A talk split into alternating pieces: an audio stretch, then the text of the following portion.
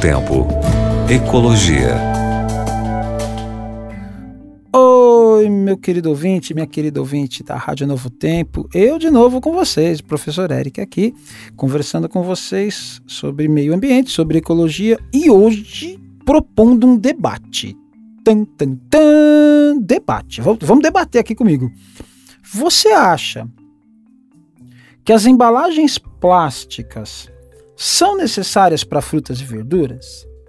Quando você vai ao supermercado, você já vê muitas vezes as gôndolas de supermercado com os alimentos frescos, você vai, coloca dentro de um, de um, plastiquinho, né?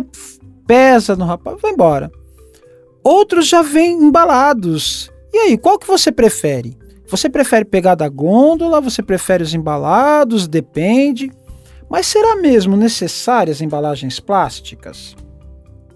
Né? Assim, é, por exemplo, sei lá, banana em saco plástico parece meio ilógico, né? Acho que não tem cabimento. Porém, é possível que outras frutas e verduras, pelas suas características particulares, possam existir algum tipo de embalagem para conservação, você não acha? Aí você fica no meio termo agora, né? Te coloquei no enrosco. Você fala assim, é, talvez sim, talvez não. Né? Vamos propor esse debate aqui então. É, quando o uso de, desse plástico poderia ser aceitável? E aí? Quando que é aceitável? Tem organizações se perguntando isso, sabia? O Greenpeace, por exemplo, denunciou o uso em massa e desnecessário de recipientes plásticos de uso único para cobrir alimentos como frutas e vegetais. Eles estão aí pressionando para que os supermercados se comprometam a remover esses plásticos da prateleira e busquem alternativas sustentáveis para a venda de alimentos perecíveis. Né? Além do Greenpeace, tem outras organizações que têm se unido para pressionar através de campanhas de conscientização coletiva, como é, na Espanha a Desnuda la Fruta ou a Stupid Packs na Colômbia. Enfim, quando realmente isso é necessário? Porque a gente vem conversando já há algum tempo sobre como o plástico é demorado para se degradar no meio ambiente. O plástico, né, aquele polímero artificial, ele não tem uma degradação rápida e ele realmente atrapalha quando jogado, lançado no meio ambiente, a, toda a vida daquela região.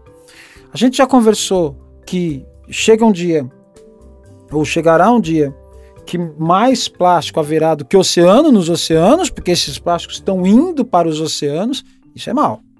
Isso é complicado, né? Bem, se por um lado, vamos pensar um pouco, a embalagem de frutas e verduras facilita o consumo, organizando-os para que o uso desses alimentos seja mais rápido, por exemplo, e não exija muito esforço e tempo. Por outro lado, isso é um hábito criado por quem os vende e, portanto, para consumidores. É uma opção fácil de compra. Mas nós não podemos esquecer que nós temos a última palavra. Somos nós, usuários, que através do nosso comportamento de compra de clientes é que vamos dar o tom, gerando hábitos nos vendedores. Se nós optarmos pelo consumo de frutas e verduras frescas, locais, sazonais, menos frutas e verduras embaladas serão expostas nas lojas. E aí, eles vão acabar optando por disponibilizar apenas as primeiras, ou pelo menos a grande maioria delas, né?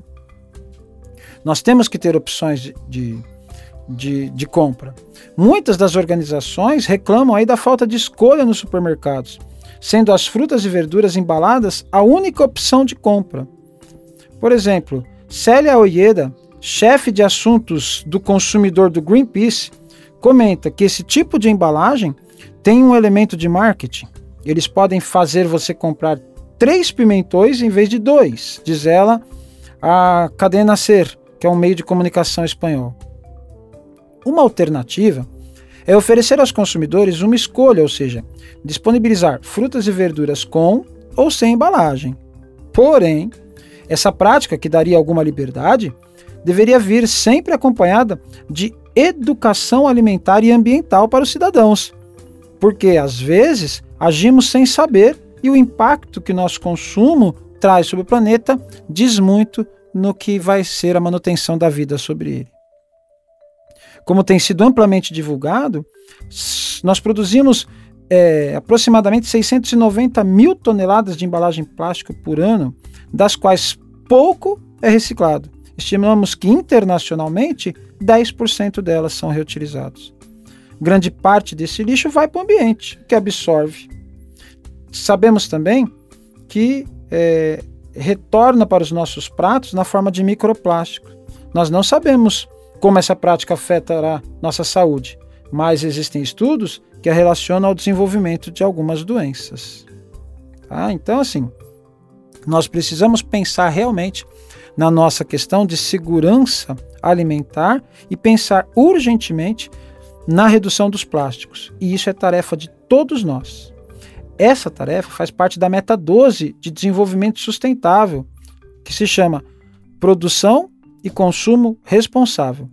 Na Europa, por exemplo, já existe o Pacto dos Plásticos, e como resultado, a rede global de pactos dos plásticos inclui a África do Sul, Malásia, o Chile, o Canadá, os Estados Unidos, a Austrália, entre outros. E aí? O que, você acha? Você acha que nós podemos abrir mão do plástico para embalar frutas e verduras? Ou você sugere outras opções sustentáveis para embalagens que evitem desperdícios? Estamos propondo esse debate aí e nós estamos abertos a falar com, com você, ouvinte. Que Deus nos dê sabedoria né, para nós fazermos cada vez mais essa economia circular e cada vez menos utilização de produtos que possam vir a causar danos ao meio ambiente. Grande abraço para você, tchau, tchau. Novo Tempo. Ecologia.